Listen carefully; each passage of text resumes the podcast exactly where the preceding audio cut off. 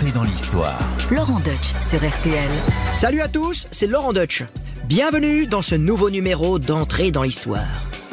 Oh, je suis bien content de vous retrouver aujourd'hui parce qu'on va parler d'un personnage comme je les aime. Aux petits oignons pour moi celui-là, c'est-à-dire hyper important pour l'histoire de France, mais relativement méconnu, négligé, voire malmené par la postérité. Alors, ce personnage, c'est un roi de France, mais un roi lointain, un mérovingien. Ah, les mérovingiens Pas facile de tous les citer, hein, comme ça, de mémoire, à part évidemment le premier, Clovis. Pour les autres, on se rappelle surtout qu'ils avaient des noms chelous, hein, qui sentent bon la baston et la ripaille. On les imagine bien volontiers chevelus, fainéants. Euh, on imagine qu'à leur époque, c'était un joyeux bazar entre rivalité, inceste et meurtre en famille. J'avoue, c'est un peu vrai. Et pourtant, il y en a un parmi eux qui est fondamental pour notre histoire. Je dirais même qu'il a sa place dans le top 5 des rois de France, tant son œuvre politique ses apports, son héritage ont été importants malgré un règne de seulement 10 ans. Vous avez trouvé de qui il s'agit? Allez, je vais vous aider un peu. Ce roi, vous connaissez tous son nom, et même Coluche l'a incarné au cinéma. Ce roi, on en a même fait une chanson, une histoire de culotte à l'envers, voyez? Et bien sûr, c'est de Dagobert dont il s'agit, le bon roi Dagobert. C'est quand même dingue, non hein que cette petite chanson écrase dans les mémoires un règne pourtant si riche et si déterminant. Tiens d'ailleurs, on y reviendra sur cette euh, culotte à l'envers, et vous allez être surpris. Pour le moment, c'est parti, je vous fais entrer dans l'histoire pour découvrir le vrai roi Dagobert. Dagobert. Rien que le nom, c'est un poème. Dans la langue des Francs, ça signifiait quelque chose comme euh, bonheur du jour, en fait, c'était Obert, bonheur en vieux francique, et Dag, le jour, hein, le tag allemand. En tout cas, pour Dagobert, c'est pas vraiment le bonheur lorsqu'il naît au début du 7e siècle, vers l'an 604. On est en plein milieu de la dynastie mérovingienne. Et ces rois mérovingiens, ils ont la fâcheuse manie de s'entre-déchirer et de s'étriper pour un oui ou pour un non. À sa naissance, le royaume se remet à peine d'un incroyable conflit entre deux héritiers et leurs épouses respectives, qui a vrillé en une guerre civile qui a duré 45 ans. Bon, l'affaire est un peu technique, et les protagonistes ont un peu tous des noms à la con. Donc c'est un petit peu chaud pour suivre, je vous préviens, mais accrochez-vous parce que c'est passionnant. À la mort du fils de Clovis, Clotaire, le royaume des Francs, qui était encore uni, se divise entre ses quatre fils. Caribert reçoit en gros l'Aquitaine, Gontran la Bourgogne, Sigebert les terres de l'Est, l'Austrasie, et Chilpéric les terres du Nord-Ouest, la Neustrie. Là, on pourrait se dire, oh bah c'est sympa, ils vont gérer l'héritage tous ensemble. Ça va être cool, quoi, en famille. Pour Noël, on ira coucher les uns, un coucher les autres. Euh, on va s'inviter pour les vacances, euh, du style. Euh, oh bah moi, j'irais bien faire du surf cet été. On n'a qu'à aller chez Tonton Caribert à la Cano. D'accord, mais alors pour Noël, on va tous skier chez Tonton Gontran à la Clusa. Hein, on imagine tous la famille idéale, la famille ricorée au petit déjeuner. Mais au final, pas du tout.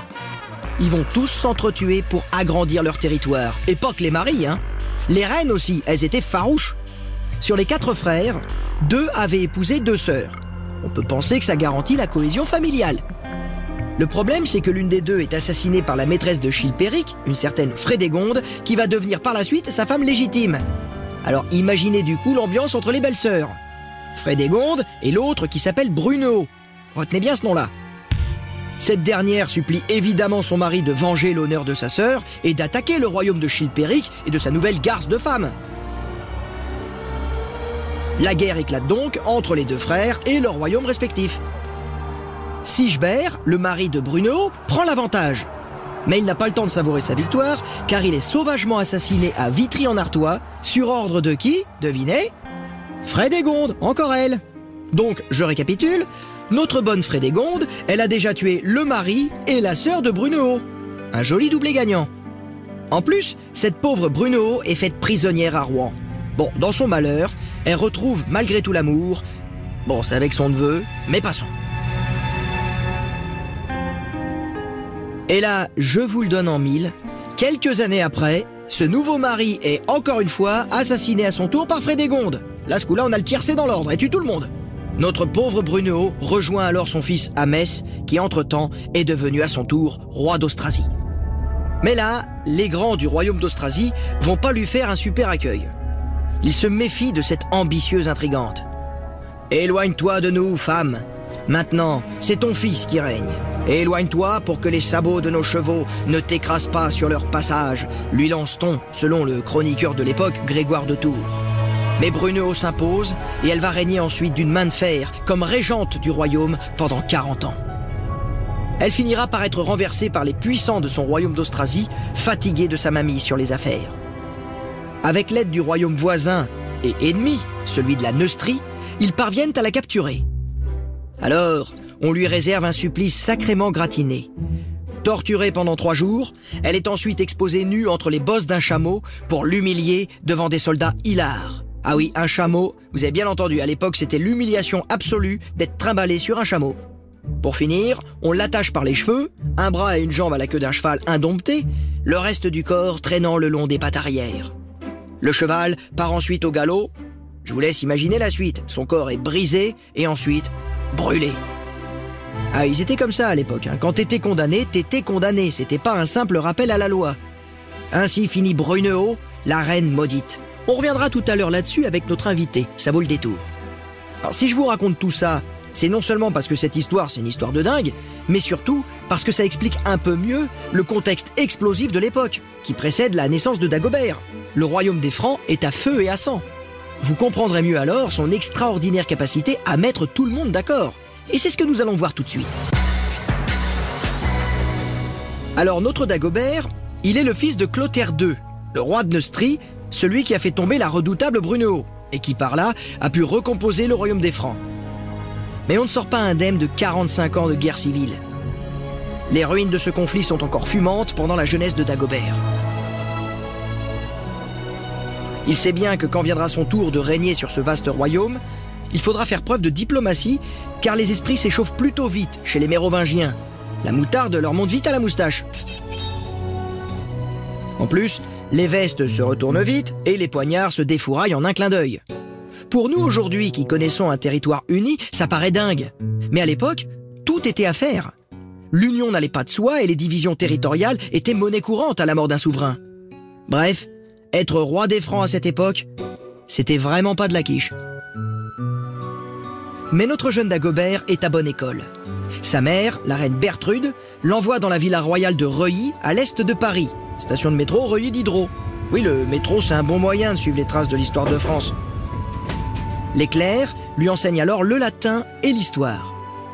Dès l'âge de 10 ans, il apprend à monter à cheval et à manier les armes. Ah oui, ça, ça fait partie du job quand on est roi à l'époque. Il faut savoir faire tournoyer une hache d'un mètre pour exploser des crânes. Il poursuit ensuite son éducation à l'école du palais pour valider son cursus. Dagobert y côtoie ce qu'on appelle les maires du palais. En gros, ce sont les plus hauts dignitaires des royaumes francs, ce sont des, administrateurs sur lesquels s'appuie le roi. Des hauts fonctionnaires, comme on dirait aujourd'hui. Cette expérience à l'école du palais pour le jeune Dagobert est d'autant plus formatrice qu'il y fait la rencontre de trois personnalités extraordinaires qui vont vite devenir ses potes et le noyau dur de son futur gouvernement. Ce sont trois hommes hyper compétents, fiables et valeureux. D'abord, il y a Éloi de Noyon, vous savez, le fameux bon Saint-Éloi de la chanson. Dagobert l'adore. Alors lui à l'origine, c'est un orfèvre ciseleur. Il s'y connaît en métaux. Et c'est sans doute pour ça que Dagobert en fera un jour son responsable des monnaies. Il sera son principal ministre, toujours de bons conseils. Ensuite, il y a Ouin de Rouen. C'est l'homme des lois, très efficace aussi. Dagobert en fera son chancelier et le chargera d'importantes missions d'unification du royaume. Lui aussi sera canonisé, et c'est pour ça que plusieurs communes de France portent le nom de Saint-Ouen, comme celle au nord de Paris. Quant au troisième, c'est Armand de Maastricht, un homme de Dieu, un évangélisateur infatigable, considéré même comme le fondateur de l'Église en Belgique. Il sera l'aumônier à la cour de Dagobert et restera dans l'histoire comme Saint Amand. Encore un saint, eh oui, ah bah c'est que des saints. Hein. D'ailleurs, c'est la preuve que Dagobert sait très bien s'entourer. En attendant d'être roi un jour, notre Dagobert se fait les dents sur des missions diplomatiques. Il a son diplôme en poche, il est maintenant stagiaire en quelque sorte. Son père, le roi Clotaire II, l'envoie un peu partout sur le vaste territoire du Regnum Francorum, le royaume des Francs. Allez, va te promener, mon petit gars, va jouer au cerceau, va voir du pays. Faut dire aussi que Clotaire, conseillé par sa nouvelle épouse, cherche à l'éloigner de la cour pour favoriser Caribert, le demi-frère de Dagobert. Hein, c'est clairement le chouchou du roi. Vous sentez venir les embrouilles qui mijotent là? En tout cas, c'est ainsi que le jeune Dagobert explore la Neustrie, l'Austrasie et la Burgondie. Il va y faire tout un tas de rencontres avec des grands dignitaires, mais aussi de plus humbles sujets. Vraiment, c'est une excellente expérience pour lui. Il va en retirer une bonne connaissance des territoires sur lesquels il devra régner un jour. Faut quand même s'imaginer qu'au 7e siècle, les moyens de communication étaient encore euh, rudimentaires. On voyageait pas comme aujourd'hui. Faire un Paris-Lyon, c'était toute une expédition. Sachant qu'on parcourt à l'époque environ 75 km à cheval par jour, t'as intérêt à avoir une bonne selle, hein, euh, car l'époque était pas adaptée aux petites fesses douillettes. Pas de problème pour Dagobert. Non seulement il apprend à connaître le pays, mais réciproquement, le pays fait connaissance avec lui.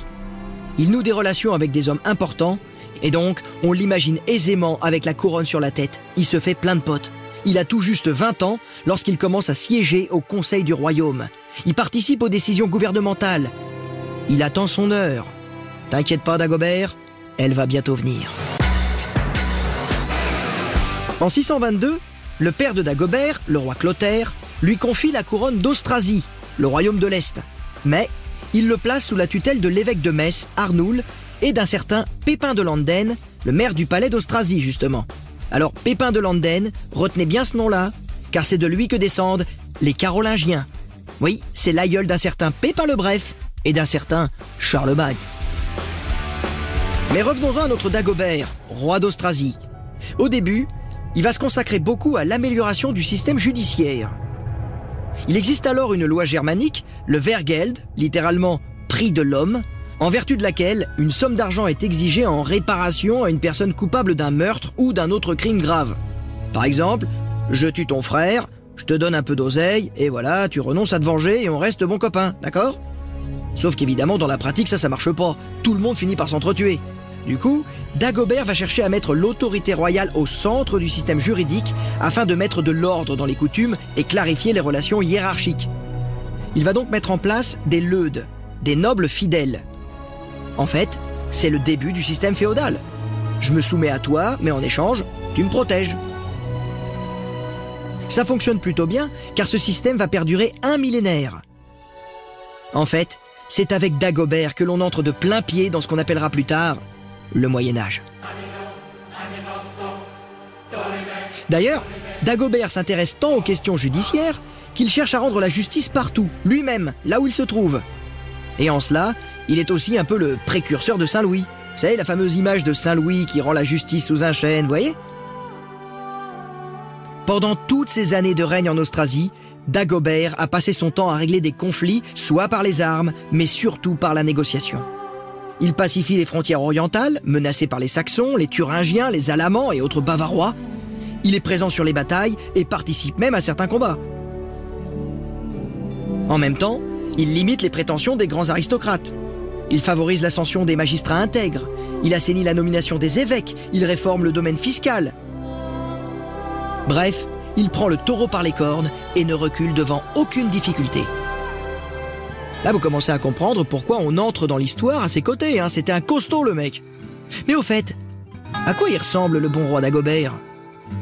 Ah oui, physiquement, il n'y a pas de photo, hein, il n'y a pas de portrait. La seule chose que l'on sait, c'est qu'il a les cheveux longs. Ah oui, là, les Mérovingiens, ils sont connus comme les rois chevelus. Parce qu'on associe alors une longue chevelure à la puissance. C'est sans doute en référence à la figure biblique de Samson, doté d'une force extraordinaire liée à la longueur de ses cheveux. Ça, c'est ce que nous disent les Saintes Écritures. Donc les belles crinières sont à la mode. Eh oui, à l'époque, de beaux cheveux, ça pète plus que les pecs.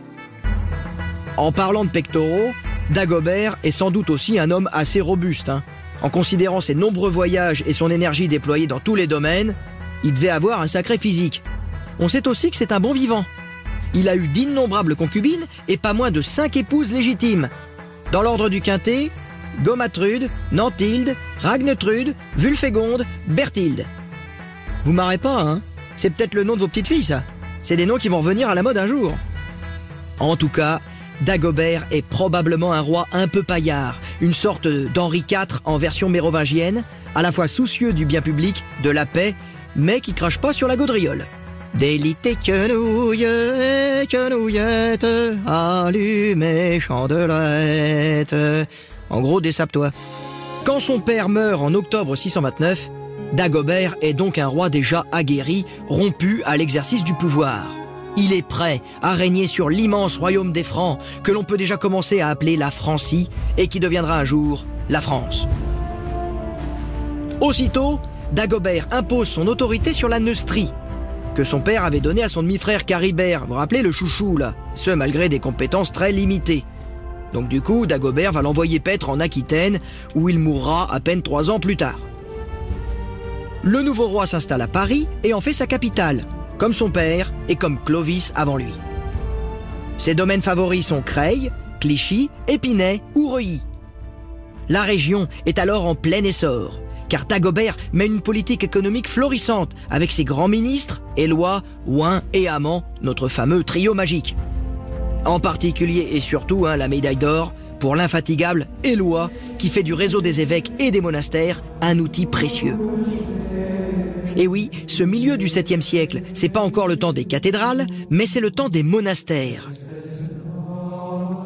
L'incontournable règle dite de Saint Benoît, qui définit les règles de la vie monacale, a fait son chemin. Les monastères poussent comme des champignons. C'est l'émergence d'un modèle de chrétienté occidentale qui allait perdurer pendant un millénaire. Avec ces monastères qui diffusent et abritent les reliques, les pèlerinages se généralisent et c'est toute une économie qui se développe. Et il y a un lieu de pèlerinage que Dagobert va considérablement favoriser, c'est la basilique de Saint-Denis, lieu considéré comme le plus sacré de l'histoire de France des origines. Car il rend hommage à Denis, le premier évêque de Paris martyrisé par les Romains au cours de sa mission d'évangélisation. Selon la légende, il aurait été décapité avec ses compagnons du côté de Montmartre. D'ailleurs, voilà pourquoi aujourd'hui la rue qui mène à la butte Montmartre s'appelle la rue des Martyrs. C'est en référence à nos martyrs, Denis et ses copains. Alors toujours selon la légende, le saint se serait relevé, aurait ramassé sa tête et aurait marché jusqu'au lieu de sa sépulture, dans cette ville qui porte aujourd'hui son nom, Saint-Denis. L'importance de ce saint martyr est telle que Dagobert fera édifier une basilique en son honneur à l'endroit précis de sa sépulture. Bien sûr, à l'époque mérovingienne, elle ressemble pas à l'édifice gothique que nous pouvons admirer aujourd'hui. Mais elle devient déjà une abbaye royale dont Dagobert est le protecteur. C'est lui qui va lui donner une impulsion extraordinaire grâce au prestige du saint et grâce aux foires qu'il va développer dans la ville. Les pèlerins affluent, les commerçants aussi. On a aussi deux légendes qui illustrent bien ce, lien si fort entre Dagobert et Saint-Denis dès sa jeunesse. La première nous raconte que lors d'une partie de chasse, près de Paris, Dagobert poursuivit un cerf avec ses chiens. L'animal traqué trouva refuge dans une chapelle dédiée à Saint-Denis. Ces chiens se seraient arrêtés net devant la porte, n'osant pas pénétrer dans le lieu sacré. Une autre légende nous dit plus tard que Dagobert, à cause d'une querelle avec l'un des fidèles de son père, se serait senti en danger de mort. Il serait revenu dans cette même chapelle où il se serait assoupi. Saint-Denis lui serait alors apparu pour lui proposer sa protection s'il s'engageait à honorer sa mémoire. Légende ou réalité, on peut dire que Dagobert a largement tenu sa promesse, car il a favorisé la gloire de la basilique de Saint-Denis jusqu'au moment de sa mort. En effet, lorsqu'il sent sa fin proche en 639, il demande à mourir près du tombeau de Saint-Denis et être inhumé au sein de la basilique. Il inaugure ainsi une longue tradition, car tous les rois de France ou presque se feront enterrer dans la basilique Saint-Denis, devenant ainsi une nécropole royale.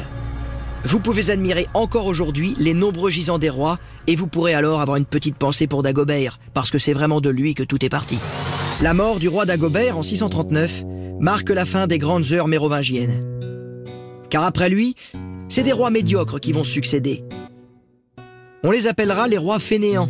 On les appelait comme ça parce que soi-disant, ils auraient fait néant. Tu vois, tu fais rien, tu fais néant, fainéant.